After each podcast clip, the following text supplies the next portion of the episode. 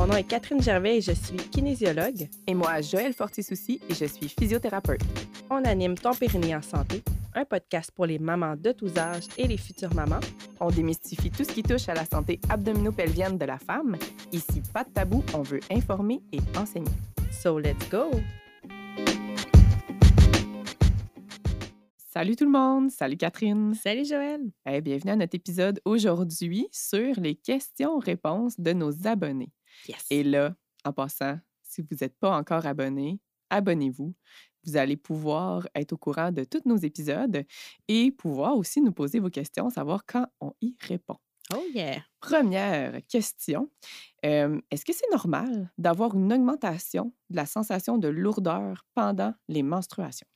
Moi, j'aurais tendance à dire que oui, parce que le, tout bouge hein, dans notre corps. Fait qu'au niveau de, l'utérus, au niveau de notre col, euh, je pense avoir ressenti, même quand j'étais adolescente, plus de lourdeur où j'avais l'impression que ça voulait sortir ou descendre, euh, cette pression-là pendant les menstruations. Fait que je dirais que je pense que c'est normal, mais la meilleure pour y répondre, c'est toi, Joël. Qu'en penses-tu? J'ai fait des recherches. Oh yeah! mes recherches. Euh, puis ce que j'ai trouvé, c'est que durant les menstruations, en fait, l'utérus va enfler puis prendre plus de place. Il va pratiquement doubler de volume et de poids. Ah ouais. Donc, c'est non négligeable et ça peut expliquer la sensation qu'on a, euh, surtout si on a un début de descente d'utérus ou encore un, un alignement euh, c'était, euh, spécial, on va dire, de l'utérus. Donc, l'utérus, normalement, il est penché vers l'avant, un peu comme s'il était couché sur la vessie. Mais il y en a aussi qui sont euh, basculés vers l'arrière, donc en rétroversion. Et là, on peut s'imaginer, en fait, il est plus reposé sur le rectum. Donc, il y a certaines femmes qui pourraient sentir cette pression-là, cette lourdeur-là, davantage vers le rectum au lieu de vers le vagin. Ça peut expliquer vraiment l'impression de lourdeur. Même des fois, on, peut avoir de la douleur ou de la pression. On peut aussi sentir ces sensations-là dans le dos et le sacrum, le bas du dos, le sacrum. Le sacrum, c'est vraiment l'os là, qui est dans le haut de nos, euh, notre craque de fesses, on va dire ça comme ça. C'est simple, hein? Juste avant le coccyx. Oui, c'est ça, avant juste en haut du coccyx. Et euh, c'est parce que l'utérus est attaché par les ligaments utérosacrés sur le sacrum, dans le fond. Fait que s'il augmente de poids, on pourrait sentir que ça tire légèrement sur notre sacrum. Donc, ça pourrait affecter notre bas de dos. Euh, L'expulsion, en fait, c'est euh, de, la couche de l'endomètre, donc c'est-à-dire la, paroi interne de notre utérus va sortir pendant les menstruations. C'est super. euh, J'ai des belles images, hein? mais en fait, c'est provoqué euh, ce, ce ménage-là par des contractions fortes de l'utérus. Puis on pourrait ressentir aussi ça comme des formes de crampes. Je pense qu'on en a toutes senti à un Mhm. point ou à un autre. Là, euh, surtout, euh, c'est ça. Si, si vous n'en avez pas senti encore, quand vous allez accoucher, vous allez en sentir. Euh, mais dans le fond, c'est ce qu'il faut comprendre aussi. C'est une autre petite, euh, petite information, c'est qu'il y a des femmes qui peuvent souffrir d'endométriose. Et en quoi ça consiste, cette maladie-là? Dans le fond, c'est que les cellules de l'endomètre, donc la paroi interne de l'utérus, se retrouvent ailleurs autour de l'utérus. Donc, ça peut être euh, sur la vessie, sur le rectum, dans le vagin. Et elles vont être sujettes au même processus donc de euh, saignement et de contraction pendant les règles. Donc, ça pourrait aussi expliquer des douleurs ailleurs dans le corps ou même des fois des saignements. Donc, s'il y a des femmes qui saignent au niveau du rectum seulement pendant les règles, ça pourrait être en lien à de l'endométriose. Donc, c'est à, on va dire, surveiller, faire attention.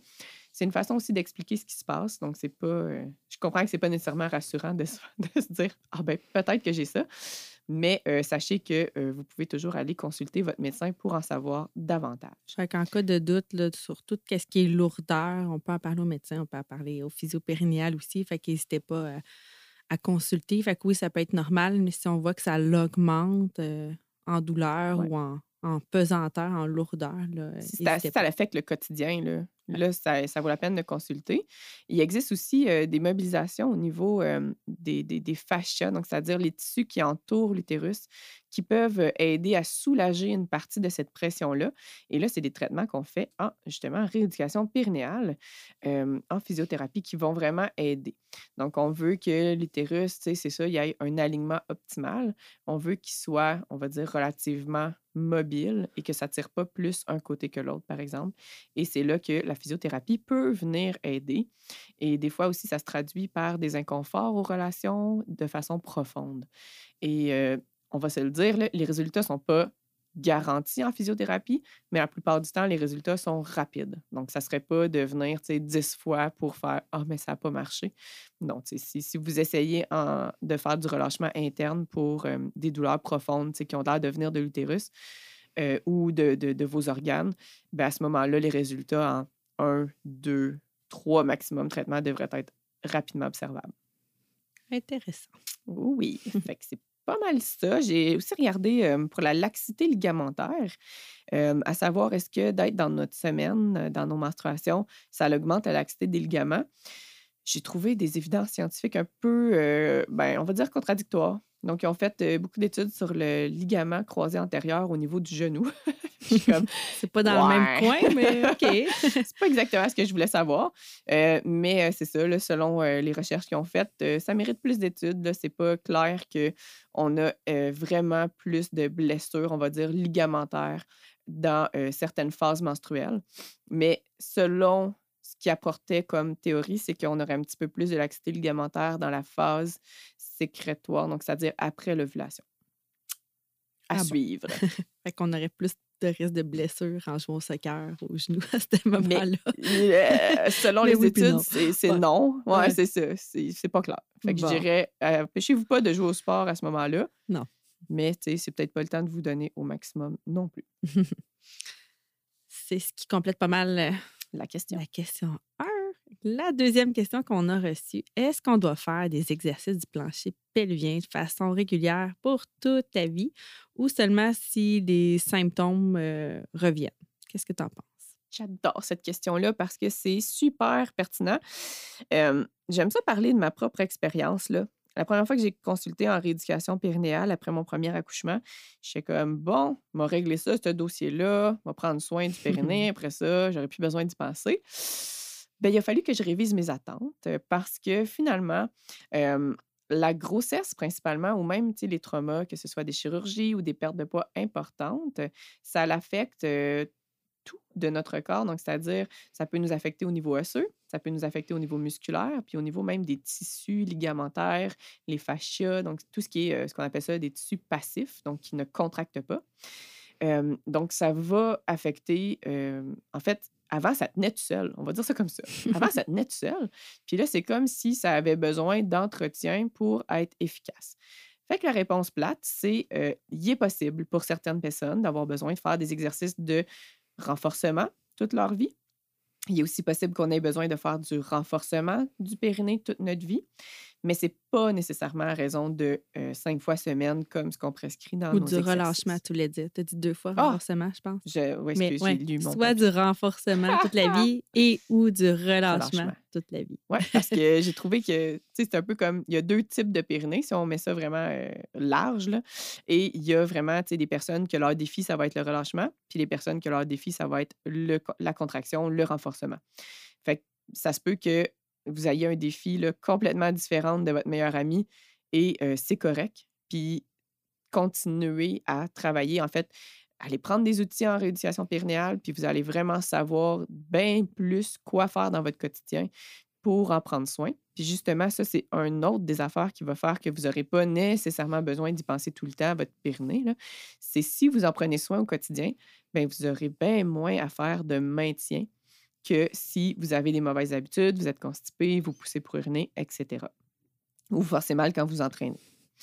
S'il y a des situations dans la vie, donc des, choses qui affectent notre corps, qui pourraient faire que vous avez besoin de recommencer à faire euh, les exercices de plancher pelvien. Et là, c'est quelque chose qui fait euh, de la pression à répétition sur le plancher pelvien, c'est-à-dire tousser à répétition comme une bronchite, éternuer à répétition, se moucher comme un rhume, vomir à répétition comme une euh, gastro, euh, name it, en fait. euh, Les allergies. Oui, les allergies. fait que, tu sais, vous Une comprenez. grossesse, quand on fout Un début, accouchement. un accouchement. fait qu'il y a beaucoup d'événements, on va dire ça comme ça. Pour vrai, j'ai toujours pas le mot pour expliquer ça, mais il y a vraiment beaucoup de situations dans notre vie qui va faire qu'on va avoir besoin de redoubler d'efforts, de recommencer un, programme un peu plus intense de renforcement ou de relâchement. Et comme si, admettons, c'est du stress intense, là, si vous vivez, vous vivez un trauma plus émotionnel, mais là, ça se peut que vous ayez à redoubler d'efforts pour votre relâchement. Donc, ça pourrait faire recrisper votre plancher pelvien, etc. Puis si on change de mode de vie aussi, si on passe d'un emploi qui est plus debout, style, je sais pas moi, serveuse, qu'on utilise tel tel muscle pour travailler, puis on passe ensuite à un travail plus assis, bien là, c'est plus les mêmes muscles qui sont sollicités ou quelqu'un qui travaille plus en usine ou une, une paramédic, par exemple, qui a besoin de... C'est ça, si on change notre façon de travailler ou nos stations de travail, ça fait que d'autres muscles vont se réveiller, d'autres vont plus être endormis. Si on change de sport, donc je me mets à faire euh, du bateau dragon, par exemple, euh, l'été, mais euh, l'hiver, je vais faire un autre type de sport plus égal, comme le ski de fond, ben il y a des périodes de notre, année qui va faire que j'ai besoin de faire du renforcement plus spécifique, du relâchement plus spécifique. Ça peut vraiment varier tout le temps pour tout le monde. Fait que, bref, je pense que la réponse la plus simple, ce serait de dire oui. Ça vaut, oui, ça vaut la peine de, de s'éduquer sur justement c'est quoi que j'ai de besoin parce que c'est vraiment pas la même réponse pour tout le monde. Fait que d'être efficace dans ce qu'on fait, c'est ça la clé. Tu sais, parce que tu veux pas faire cinq exercices tout le temps. Non, c'est ça, c'est pas tout le temps les mêmes. Puis c'est ça. Il n'y a pas de recette euh, faite. Là. Non, non, il faut changer de recette. Puis euh, les recettes changent d'une personne à l'autre. Fait que laissez-vous, entourez-vous, laissez-vous euh, guider par des professionnels euh, là-dedans. Donc, euh, kinésiologues et physiothérapeutes peuvent vraiment beaucoup vous aider. Yes. On ne s'est pas plugué du tout. Mais c'est vrai, on est les professionnels de la santé qui peuvent vous aider là-dedans pour tout ce qui est les compensations, puis les sports, les activités de notre vie quotidienne, le travail. là. Euh, Avais-tu d'autres choses à rajouter euh, là-dessus? pas mal ça. Pas mal ça. Troisième question. Oh, troisième, je l'aime bien. Il n'y a pas de tabou avec nous autres. hein. non. Est-ce que les dispositifs de style Go Girl pour uriner debout, là, c'est bon, ça? Bon, je sais Pour vrai, je sais pas. Pratique, yes. OK. Fait que, en gros, là, moi, je suis pour, euh, pour l'utilisation de ça. Euh, parce que c'est pratique, on peut euh, aller uriner n'importe quand, n'importe où si on est dehors. Mais, bémol, on doit être capable de bien relâcher les Ouais, muscles pelviens ça. en position debout, ce Ça qui doit pas être évident. là. un challenge. Ben, Ouais. les femmes, on n'a pas expérimenté beaucoup avec Non. ça. Donc, euh, mais c'est possible. Mais c'est possible. C'est possible. Il faut être relâché. Ouais. Debout. Puis, il faut vraiment laisser la vessie se vider complètement sans pousser avec les abdos. Fait que ça, c'est un autre signe que si vous avez besoin de pousser avec les abdos, vous n'êtes pas relâché complètement euh, au niveau du périnée. Fait que l'erreur à faire, ça serait essayer d'uriner comme semi-penché un peu ou les genoux un peu pliés. Là, c'est presque impossible en position de squat là, de, de pouvoir relâcher. Fait que je pense que c'est soit debout complètement ou soit accroupi complètement, donc les fesses Ouais. plus bas que les genoux qui pourraient aider un peu comme une position euh, d'accouchement, que le planche pelvien se relâche à cet angle-là. Mais si on n'atteint pas cet angle-là, c'est pas mal sûr qu'il va être contracté puis que le cerveau, la vessie, ils n'aimeront pas ça, là, de dire elle veut-tu contracter ou elle veut relâcher. Ça vient fucker un petit peu tout ça. ouais, il faut, faut être à l'aise. Euh, puis si vous avez la sensation, en fait, que votre vessie se vide pas bien puis que vous êtes incapable de pas pousser, ben, je vous dirais que le dispositif est juste probablement No. pas pour vous parce que ça peut vous amener des infections urinaires. On ne veut pas ça. Fait que trouvez-vous un arbre, agrippez-vous pour descendre en squat complet, les fesses presque à terre, puis là, ça va être peut-être mieux. J'adore tes conseils. Vous avez toute l'image, là. Canot camping sur un arbre. Ah, tout le temps le bon, comment je fais pas pipi dans mes bobettes, là? oui, c'est ça. fait que retenez, il ne faut pas être comme juste un petit peu accroupi, c'est beaucoup, beaucoup accroupi. Ça, ça relâche le périnée. Ou c'est ça. Debout, ben là, debout, il faut un, un dispositif dans ce genre-là, Go Girl, parce que sinon, debout, je pense que c'est pas très possible. En tout cas, non. j'ai pas ce talent-là. D'uriner debout. euh. À tester, à Ouais. tester. Ah, peut-être pas ça. non plus. Je pense qu'il non. y a des affaires que je peux tester pour le podcast, mais ça, tout cas, s'il y a du monde qui l'ont testé, vous nous écrirez. Ouais, Sans on est curieuse. Euh, quatrième question. On sait que la péridurale peut ralentir le travail de dilatation du col de l'utérus. Est-ce que ça ralentit la poussée? C'est une bonne question. Euh, oui, j'ai trouvé une étude de Zhang et collaborateurs euh, que pour une première naissance, ils ont noté que la durée de poussée moyenne sans péridurale serait de 36 minutes versus avec péridurale 106 minutes. C'est quand même euh, plus que trois fois plus élevé. Ça ralentirait, oui, le travail, mais aussi la poussée. Puis pour les naissances euh, suivantes, la durée de poussée euh, sans péridurale serait autour de 15 minutes versus euh, 30 minutes avec péridurale, donc deux fois plus long, mais c'est il y a moins une grande différence versus pour une première grossesse. je pense que ça peut valoir la peine d'essayer euh, d'autres techniques. Si on se fait accompagner aussi, accompagnante à la naissance, ils ont plein de techniques de gestion de douleur. J'en enseigne aussi dans mon euh, programme d'accompagnement de Beden Active VIP, là, euh, comment un peu aider à gérer la douleur euh, de façon euh, différente que juste la péridurale. Donc, plein de techniques qui peuvent être utilisées. Je pense que ça peut valoir la peine de 36 minutes versus 106. Moi, quand j'ai vu cette statistique-là, je me suis dit, oh là là, OK, quand même. On a hâte des fois que ça finisse, hein, puis on ne veut pas pousser trop longtemps. Puis, en fait, c'est bon quand même d'avoir une durée de poussée qui est euh, moyennement longue, là, dans le sens que 36 minutes pour une première euh, naissance, c'est parfait. Tu sais, C'est 10 super minutes, ça serait comme pas assez pour laisser le temps au périnée de s'étirer. Donc, euh, on ne veut pas trop réduire ça non plus. Fait que c'est un petit bémol là, que je voulais préciser. Hey, merci pour la réponse. Hey, de rien.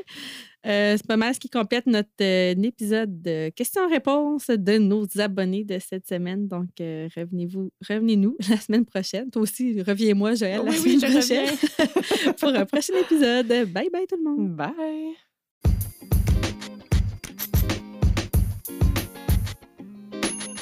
Merci d'avoir écouté l'épisode jusqu'ici. Si tu as apprécié, n'hésite pas à partager à toutes les femmes de ta communauté qui pourraient être intéressées par le sujet de cet épisode. On te remercie beaucoup. Bye!